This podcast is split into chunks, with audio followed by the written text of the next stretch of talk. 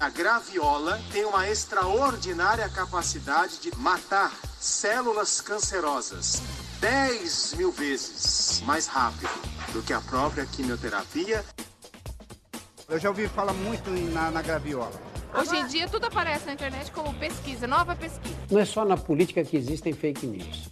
Na saúde também, infelizmente. As da saúde prejudicam mais, porque fazem.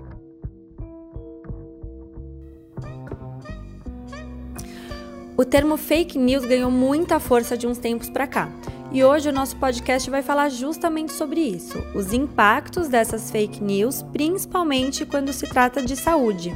As fake news são notícias falsas publicadas em meios de comunicação como se fossem informações reais. Esse termo ganhou bastante força mundialmente em 2016. Com a corrida presidencial dos Estados Unidos, foi a época em que conteúdos falsos sobre a candidatura da Hillary Clinton foram compartilhados de forma intensa pelos eleitores de Donald Trump. Mas essa história de divulgar notícias falsas já vem há bastante tempo. Arrisco até dizer que a primeira grande fake news em saúde no Brasil surgiu no início do século XX, com o episódio da revolta da vacina. Hoje estamos aqui com o Dr. Carlos Regina, que é advogado especialista em comunicação. O Dr. Carlos vai nos contar um pouco sobre esse caso. Dr. Carlos, explica pra gente o que, que a revolta da vacina tem a ver com fake news. Pois é, acho que tem tudo a ver, Carolina. Para você ter uma ideia, no início do século passado, ou seja, lá em 1900 e bolinha, né, a população do Rio de Janeiro estava totalmente submetida a uma, a uma degradante condição social e, por várias razões, a varíola se instaurou na cidade e o governo federal viu a necessidade de implementar uma ampla campanha de vacinação, sem, contudo, informar a população de que isso era necessário e por que isso era necessário. Né? Isso gerou uma onda de boatos, por exemplo, de que as pessoas que se vacinassem podiam ficar com feições bovinas, por, ou seja, parecendo bois ou vacas, só porque dizia o boato que a vacina continha partes ou, ou, ou líquidos dos bois. Então aí se instaura a primeira grande fake news em área de saúde que causa uma, um grande problema social no Rio de Janeiro. Pessoas que se recusavam à vacinação tiveram casas invadidas e aí se revoltaram ainda mais né, contra o, o, o próprio o governo que, em tese, queria o benefício delas. Né?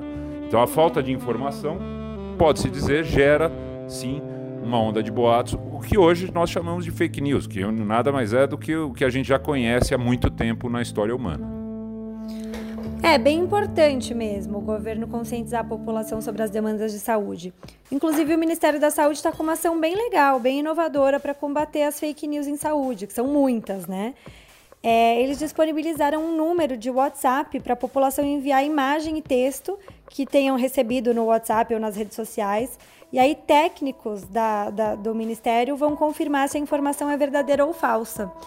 É, e aí o Dr. Carlos comentou sobre essa história das feições bovinas, que as pessoas tinham medo de tomar vacina por conta disso. A gente acha que só no século, só no comecinho do século XX as pessoas pensavam coisas desse tipo. E se a gente for até olhar no site do Ministério que eles divulgam essas fake news que estão rolando sobre saúde, tem coisas bem absurdas também. Por exemplo, que vacina contra a gripe causa buraco no braço, ou que melancia causa câncer. É, e a lista é infinita, tem coisas bem interessantes, vale a pena dar uma olhada lá no site do Ministério para ver quais são as fake news que estão rolando atualmente por aí.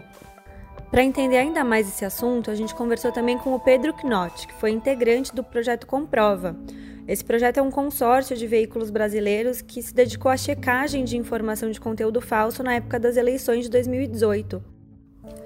Pedro, na sua opinião, por que, que as fake news têm um poder tão grande de viralização, mesmo antes das redes sociais, né? Pelo que a gente viu aqui. Então, é, Carolina, pra, uh, na minha opinião, as fake news elas têm um poder enorme de disseminação e de, de espalhar, né? Porque elas são conteúdos que prevalecem especialmente em canais fechados, é, são que os pesquis... ah, muitos pesquisadores de fake news chamam de echo chambers, Uh, ou seja, câmaras de ressonância, que seriam redes sociais, é como mais ou menos fake news por WhatsApp, e elas uh, são muito fáceis de serem disseminadas graças ao conteúdo emocional que elas propagam, graças à chamada à urgência, a chamada a uma militância e o apelo para um público. Ou seja, é, o que é necessário é um, é um apelo emocional enorme a gente que já acredita naquilo que ele está disseminando. É, e é uma pena, né, que essas notícias elas sejam tão disseminadas porque causam impactos sérios na vida das pessoas, na saúde. Recentemente, algumas pessoas contrárias ao uso da vacina disseminaram notícias falsas dizendo que se vacinar faz mal. E aí, por causa do crescimento desses casos de sarampo que a gente está tendo agora e desde 2018 no Brasil, o Ministério da Saúde teve que promover campanhas de vacinação, lançar informativos de combate às fake news sobre vacinas. É... Além dessas fake news, Pedro, sobre vacinação, que outros casos você lembra de fake news relacionadas à saúde que tiveram grande repercussão nos últimos tempos? Recentemente teve a, o surto de pais que estavam comprando a, o MMS como uma cura para o autismo, né? De que é, essa substância que é presente nos produtos de limpeza, ou seja, ingeri-la Uh, leva leva uma consequência uma série de, de, de problemas de saúde né uh, foi estava sendo vendida em grupos de WhatsApp no Mercado Livre em, em alguns marketplaces da internet como uma cura é, para o autismo. Então, eu acho que, é, que é, esses dois exemplos é, eles demonstram bem como o brasileiro não tem tanta ciência do que faz bem ou mal em termos do que a gente consome diariamente, do que a gente utiliza, se tem problema ou não usar. É, isso é, isso é, isso é muito, muito comum. A, o clássico é a vacina, né? É um movimento que veio, veio dos Estados Unidos para cá, parece que a gente até importou, né? É, aproveitando que a gente está estreita, é, tá, é, estreitando algumas relações com os Estados Unidos, parece que a gente importou essa coisa de, de anti-vax, que é o movimento de lá, né, de anti-vacinação, para cá. O, resultado é o, é o, número de casos de sarampo aumentando aqui em São Paulo, no Nordeste, e enfim, é uma é uma salada de fruta de fake news de saúde que, que no final faz mal, né? Acho que o oposto do que uma salada de fruta devia fazer. É, de fato, essas fake news podem fazer bastante mal à saúde mesmo. E aí, Pedro, é possível identificar se uma notícia é verdadeira ou se é fake news? Tem alguma dica que você pode dar para as pessoas ficarem atentas e não caírem nessas notícias falsas? Então, é, como identificar fake news? Esse é o grande X da, da questão, né? Já que fake news tem se tornado um problema tão grande para porque abala democracias, abala, ah, dissemina discursos de ódio, tem a intenção de, de difamar e caluniar é, pessoas, alvos, faz com que as pessoas não se vacinem, faz com que doenças que antes a gente achava que estavam extintas voltassem a incidir com níveis alarmantes. Eu soube de um, de um amigo, um, um professor de, de biologia, que a sífilis está ah, uh, voltando a ter a mesma taxa de, de, de pessoas infectadas é, desde a, Idade Média, desde os tempos medievais, a gente não vê uma insurgência tão grande da sífilis.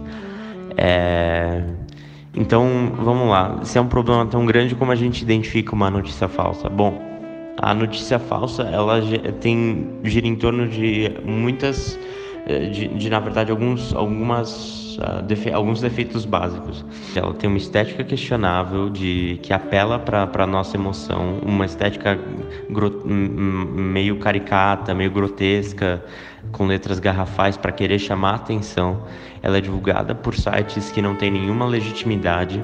Ela geralmente carece de fontes, uh, autoridades especializadas no, no tema que você da, da, da, própria notícia, ou seja, se for um médico de DSTs, é, não é um médico de DSTs confiável ou é uma fonte inventada. Então é sempre bom ser muito cético em relação a quem essas notícias querem atingir, qual o formato delas e as fontes, a data, a alteração de imagem, tudo isso é essencial quando a gente vai checar uma notícia. Sempre cheque as fontes das notícias é, no Google para ver se elas têm artigos acadêmicos, para ver se elas têm, autori é, têm autoridade para falar sobre aquele tema. Sempre cheque a imagem da notícia no Google também é possível você fazer o reverse search de imagens no Google, né, da notícia, para ver se ela foi adulterada, para ver se ela tem, um, para ver se, se, ela, se a imagem original é daquele jeito mesmo. É, esses são dois é, dispositivos ideais. O Google é, é assim, ele leva para várias notícias falsas, mas ele é um instrumento de checagem também, se utilizado corretamente. É, é sempre bom uh, checar fontes, imagens e estética nas notícias falsas. Eu diria que esses três elementos são essenciais. Super obrigada, Pedro, pelas dicas bem importantes.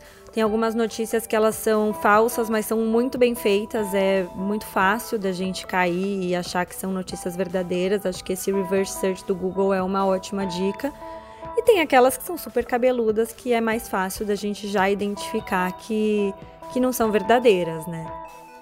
Essa conversa me lembrou um boato que a minha avó espalhava para toda a família que não podia comer leite com manga que a boca ficava torta. E olha que nem existia o WhatsApp. Eu aposto que muita gente por aí já escutou essa ou outras histórias bem esquisitas e cabeludas. Imagina hoje com as redes sociais o quanto essas notícias não se propagam. E aproveitando que a gente está aqui com o Dr. Carlos, que é advogado, é, Dr. Carlos, não é crime é, espalhar notícias falsas? É, sim, é uma conduta que pode ser caracterizada, dependendo do dano e da intenção, pode ser caracterizada como crime. E, obviamente, que espalhar temor generalizado na população em matéria de saúde, especialmente quando a, a, o objetivo de determinada campanha ou medicamento, ou vacina, ou remédio, é, justamente corrigir um problema de saúde, evitá-lo ou, ou, ou preveni-lo, né?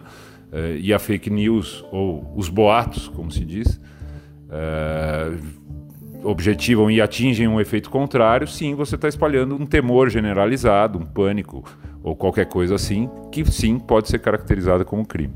Mas existe alguma lei específica, um projeto de lei sobre isso? Há sim projetos, inclusive no Senado, uh, e, diversos projetos tramitando para criminalizar cada vez mais não só aquele que divulga inicialmente a fake news, mas aquele que também propaga a fake news de forma indiscriminada, com diversos grupos de WhatsApp, etc., só para fazer gracinha ou mesmo ainda que não tenha objetivo claro de, de, de causar pânico, mas assim fazendo, assim agindo, divulgando uma notícia que evidentemente não dá para saber se é falsa de antemão, mas sem, sem uma fonte confiável e sem, e sem uma checagem, etc., é, pode gerar sim um, uma onda de, de, de, boatos que chegam a consequências muito graves, não só para a população, mas para as empresas, para as reputações das pessoas, em diversos setores da sociedade. Bom, então mais importante ainda agora ficou o site do Ministério da Saúde para as pessoas poderem confirmar as informações antes de replicarem.